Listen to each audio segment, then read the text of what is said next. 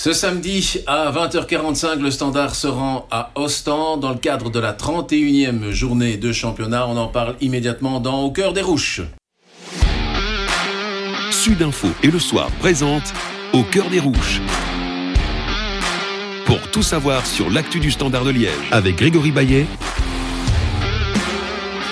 Et pour évoquer cette euh, rencontre entre Ostende et le Standard autour de la table, Jean-François Rémy, chef Bonjour. de Vous Sport World, Jonas Bernard, un de nos spécialistes sur le standard, et Dino Catino. Alors Dino, vous allez commencer par euh, bah, nous parler de cette semaine des, dia- des- des diables, de- des rouges du standard. Pas mal de joueurs étaient partis en équipe nationale. Alors, qu'est-ce qu'il faut retenir de ces, de ces nouveaux internationaux, dont Balikusha notamment, qui a été repris par le Congo Mais déjà, il y avait 7 joueurs qui étaient concernés par la trêve internationale au standard. Donc on, avait Bokadi et Balikwisha pour euh, la République démocratique du Congo. Ils avaient deux matchs de prévus contre la Mauritanie. Un premier match gagné 3-1 où Bokadi fait l'ensemble du match, Balikwisha rentre 28 minutes. Et pour le second match, il y a un match nul du Congo. Bokadi fait aussi l'ensemble du match et Balikwisha ne rentre pas. Mais il a tout de même honoré sa première sélection et son premier match avec le Congo. Ensuite, on avait deux internationaux qui, sont, qui ont l'habitude de jouer avec leur équipe nationale pour le standard. On avait Chimirot et Laifis. Chimirot avec la Bosnie, ben, le premier match, il joue 8 minutes face à l'Islande, où la Bosnie gagne 2-0, 3-0, pardon. Et le deuxième match, il perd 2-0 face à la Slovaquie. Il entre à la mi-temps. Et il est pour, plus, euh, plus titulaire avec le nouveau sélectionneur. Ouais, euh, c'est- compliqué. c'est- il a joué 50 minutes au Mhm. total des deux matchs, ouais. Et pour Laifis, ben, lui, il a joué l'ensemble des deux matchs. Le premier match, euh, Chypre qui prend totalement l'eau à Hampden Park face à l'Écosse, défaite 3-0. Et le deuxième match, c'était un match amical face à l'Arménie. Ils jouent aussi 90 minutes, ils font 2-2, donc assez compliqué pour cette sélection nationale de Chypre. Donc ça, c'était pour les joueurs concernés par les équipes A. Pour les joueurs euh, concernés par les équipes d'âge, on a eu Davida avec le U21 d'Israël. L'en- L'entraîneur, on le connaît, hein. du côté du standard, c'est Guy Lutzon, donc ça doit parler aux supporters. Il a joué 60 minutes face à la Croatie et 22 minutes face à la Suisse, donc dans deux rencontres amicales. Et on va terminer par les Belges. Le premier, c'était Chanak avec la U19. Il a joué euh, en partie les trois matchs. Il a joué 64 minutes lors du premier, une minute lors du deuxième match face à l'Allemagne. Et enfin, ce match face à l'Italie. Donc, trois matchs nuls pour les Belges 19. À cause de ces nuls, ils ne participeront pas au championnat d'Europe U19 qui se déroulera à Malte. Et enfin, le dernier, c'était Noubi. Il a fait aussi les trois matchs, trois matchs amicaux. Le dernier match, il est capitaine face à la Croatie et il se fait remplacer à la 45e minute. Donc, sept joueurs internationaux, c'est pas mal. Ils ont eu du temps de jeu dans des matchs à enjeu et des matchs amicaux. Donc, c'est une première bonne nouvelle pour Ronny Deila, je pense. Et pour nous parler d'ailleurs de Tchanak, on a Jean-François Rémy, vous étiez avec lui. Oui, Euh, absolument. Cette élimination un peu douloureuse, on va dire, parce que ça s'est joué à pas grand-chose pour cette équipe euh, U19. Mais encore une fois, on revient de ce, cette période de qualification avec un goût un peu amer. D'abord parce que cette qualification pour les U19 était possible, euh, qu'il a manqué euh, un petit but sur l'ensemble des trois matchs. Euh, cette sélection est invaincue puisqu'on a fait 0-0 contre la Slovénie, un but partout contre les Allemands et deux buts partout contre les Italiens. Pour ceux qui auront eu euh, quelques images à voir de cette rencontre, ça nous reste un petit peu en travers de la gorge parce qu'on prend deux buts contre les Italiens sur des pénaltys sifflés pour des fautes de main que nous euh, cherchons encore euh, aujourd'hui. Donc euh, voilà, donc c'est un peu dommage, mais le football est ainsi fait. C'est la page est tournée. Maintenant, cette génération-là va regarder euh, vers les U21, voire peut-être pour certains déjà.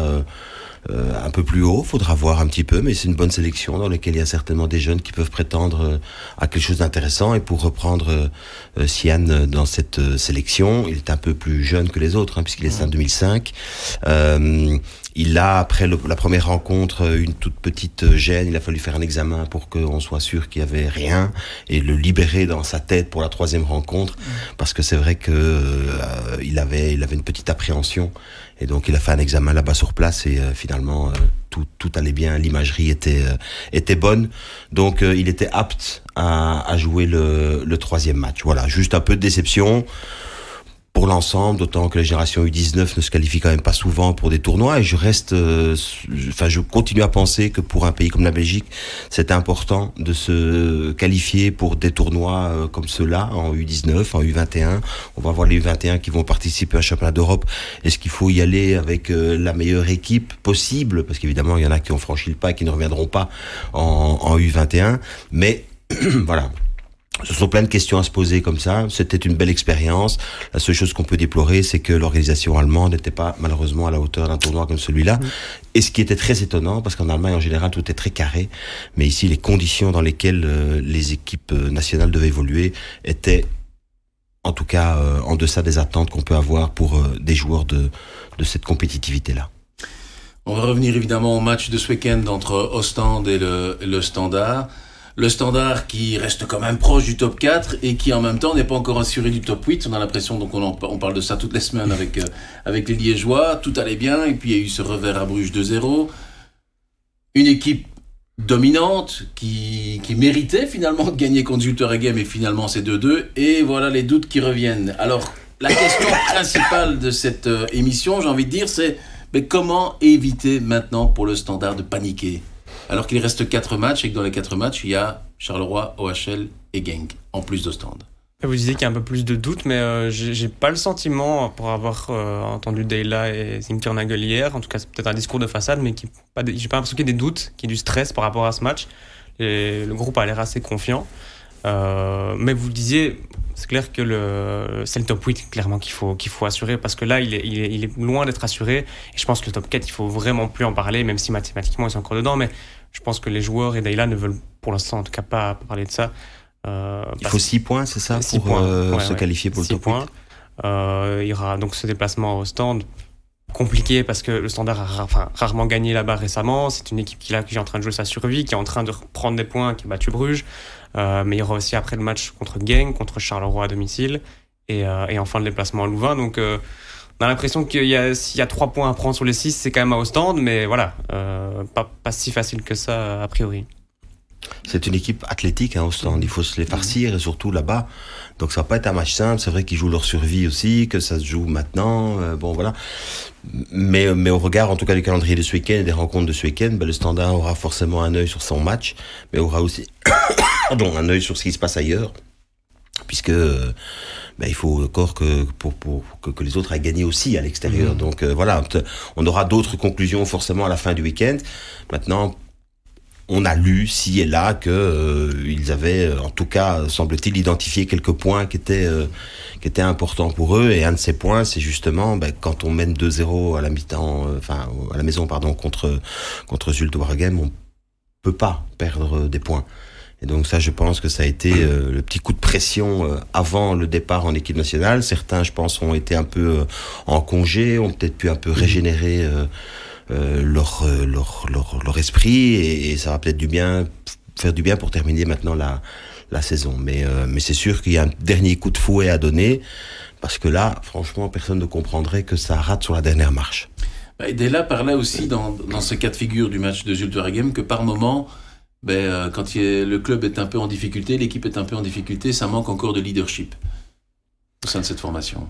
Oui, après, c'est ce qu'il disait, c'est qu'il y a plusieurs formes de leadership. Il y a des joueurs qui, euh, parlent très peu, mais qui sont des leaders naturels et qui, euh, sont dignes de confiance. Je pense à Lifeis, parce qu'on en a discuté avec lui. Costas qui va, qui va jouer son 250e match avec le standard samedi. donc, qui a, qui a, vécu, qui a une expérience, capitaine avec Chypre, ici en Arménie. Euh, donc oui, je pense que le leadership, il parlait de Noah Ohio qui commence à construire ça. C'était un peu étonnant parce que c'est vrai que c'est encore un jeune joueur et on a l'impression que c'est pas le, le joueur le plus stable en tout cas pour l'instant. Euh, mais qui dit ces joueurs apprennent un peu à développer ça pour l'instant, mais, euh, mais que clairement ça manque aujourd'hui quand il faut réagir sur le terrain directement. Il dit, je sais pas ce que Jean-François en pense, mais je trouve ça intéressant que Dayla expliquait, ben, quand vous êtes jeune, vous devez apprendre à analyser vos erreurs et savoir ce qu'il faut corriger c'est plus difficile quand vous êtes jeune. Quand vous passez l'étape suivante, vous arrivez, vous arrivez à le faire après le match. Donc vous identifiez ce que vous avez mal fait. Et puis quand vous êtes vraiment euh, à l'étape finale, comme je disais, c'est que vous arrivez à le faire en temps réel sur le match. C'est-à-dire qu'il y a quelque chose qui ne va pas. Et donc là, on le corrige à ce moment-là. Et là, il dit on manque, on a des joueurs comme Laifis, comme Bocadi, etc. Mais il y a d'autres qui, sont, euh, qui ont plus de mal à, effectivement, à changer le cours du match, à se rendre compte de qu'est-ce qui ne va pas et je change ma, façon de jouer.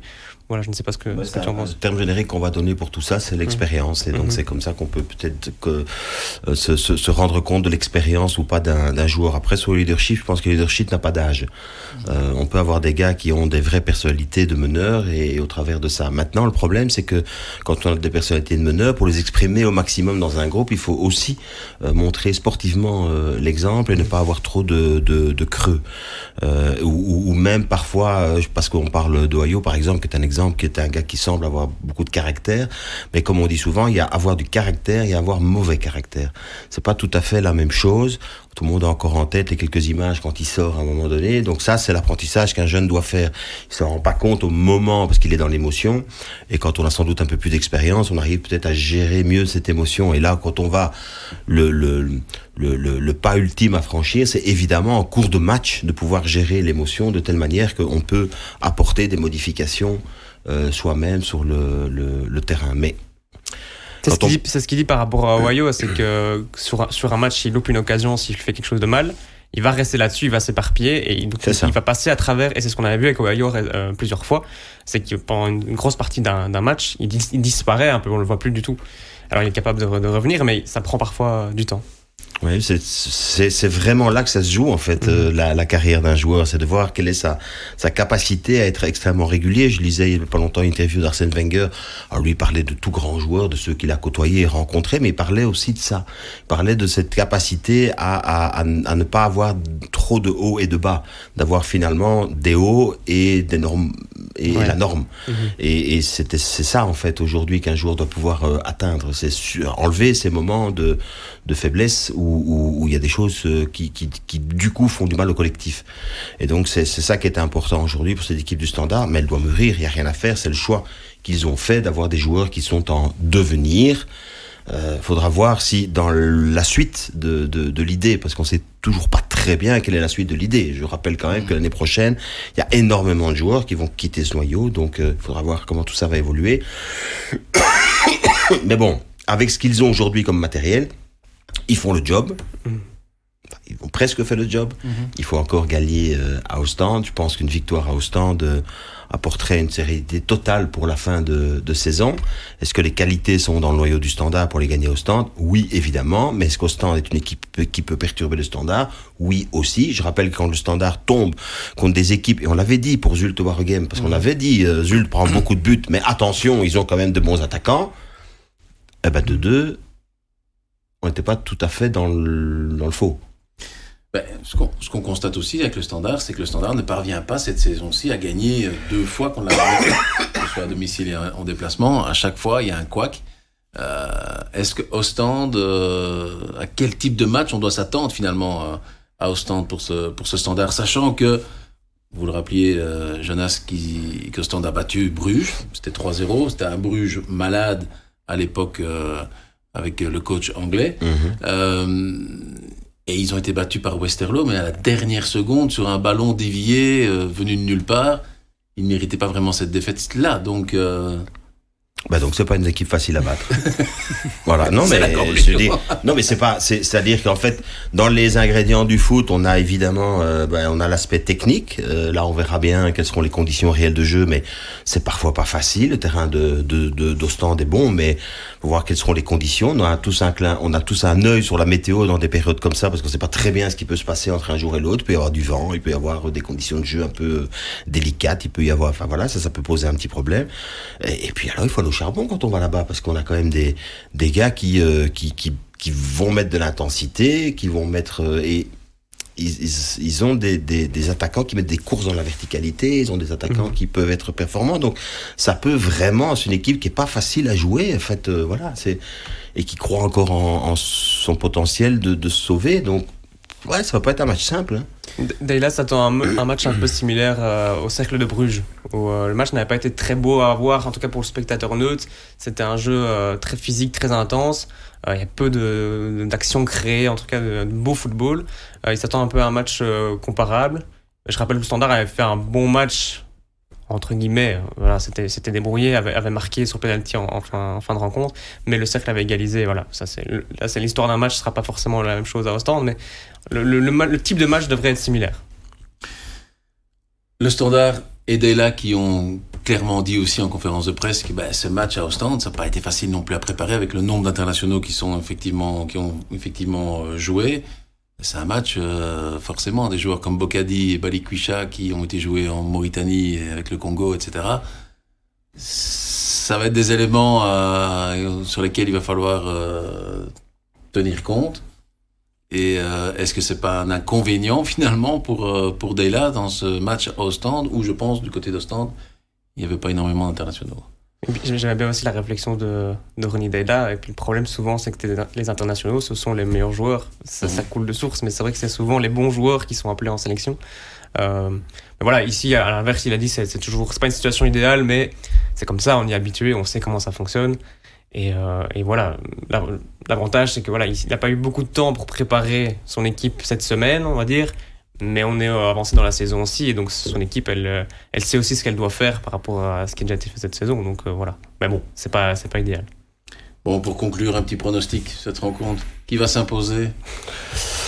Euh, je pense que si le standard est dans la maîtrise technique de cette rencontre, ils iront euh, faire un résultat en, en déplacement du côté d'Ostende. Je pense que si le standard euh, tombe dans le piège d'un débat physique et athlétique, ils vont souffrir et ils auront des difficultés à s'imposer. Mais voilà, s'il faut miser sur quelque chose, je miserais sur une, une, victoire du standard en, en déplacement du côté d'Ostende. Oui, c'est on a, beaucoup parlé du fait que le Standard avait une saison un peu en dents de scie. C'est vrai que j'ai même regardé, il y a une période où je pense qu'ils font nulle victoire, défaite, nulle victoire, défaite. Enfin, je pense que ça, ça suit même un, schéma. Euh, donc, il y a ce côté un petit peu euh, inconstant et régulier. Mais du coup, il y a aussi ce côté, on arrive à réagir. On perd un match, on perd des points. La semaine suivante, même si ici il y a eu euh, la trêve internationale, on arrive aussi à réagir. Ils sont, ils sont pas si mal dans ce, dans ce registre-là. Donc, oui, moi je souhaite de gagner effectivement parce que je pense que ça va vraiment alléger la dose de stress pour les, les trois matchs qui vont suivre, parce que si vous perdez au stand, euh, voilà, je pense que là, la pression va être intense. On va demander l'avis aussi à Dino. Bah, je pense que le match nul face à Zult, c'est le match qui fait que maintenant le standard doit regarder derrière lui et pas devant lui. Je pense que les deux points de perdus là, c'est plus que deux points de perdus selon moi. Et au vu de ce qu'ils ont montré face à Zult dans le dernier quart d'heure et même en deuxième mi-temps, je trouve que c'était pas convaincant. Je m'attends vraiment à un match difficile pour eux ils devraient gagner en toute logique, mais on l'a vu encore face à Zult, ils menaient des euros à un quart d'heure de la fin, ils font match nul, donc on peut s'attendre à tout avec le standard. Moi, je, dirais match nul, mais peut-être que dans toute logique, ils devraient gagner. Avant de se quitter, Jean-François, il y a un bon programme sur vous Sport World ce week-end, avec notamment, je pense, un bon petit City Liverpool. Exactement. City Liverpool, qui sont les deux équipes qui ont dominé le foot anglais ces dernières années. Liverpool était un peu en difficulté, mais doit absolument, via le championnat, accrocher le top 4 parce que sinon l'année prochaine, on ne le verra pas en Ligue des Champions. Manchester City est toujours euh, en train de chasser euh, Arsenal, mais ils ont la Ligue des Champions en tête. Ils vont avoir un mois d'avril, de, d'avril ils vont jouer euh, neuf fois sur le mois d'avril puisqu'ils sont encore en Ligue des Champions, ils sont encore en Cup et ils sont encore en championnat. Il y a 8 points d'écart aujourd'hui avec Arsenal, c'est compliqué, mais bon, c'est comme ça. Arsenal qui jouera contre Leeds et qu'on pourra suivre dans euh, samedi après-midi euh, dans euh, comment Goals 2D. Mais le match aussi qu'il faut peut-être pointer pour le week-end, parce que en, dehors de la course au titre, il y a le top 4. C'est le match du, dimanche aussi entre Newcastle et Manchester United, avec la situation de Manchester United, qui en déplacement cette saison est une équipe faible. Voilà, il faut dire ce qui est. c'est une équipe faible. Donc on va voir s'ils sont capables de, réagir et donner un dernier coup de sursaut pour essayer d'accrocher ce fameux top 4, parce qu'il y a pas mal de candidats dont euh, Newcastle, euh, dont Tottenham euh, qui vient de perdre Conte.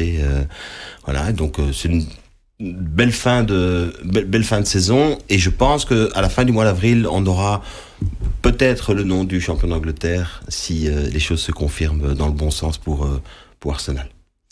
Jean-François Jonas et Dino, je vous remercie en tout cas d'avoir participé à cette émission et on se retrouve très bientôt pour un nouveau talk sur le championnat de Belgique. Merci à vous.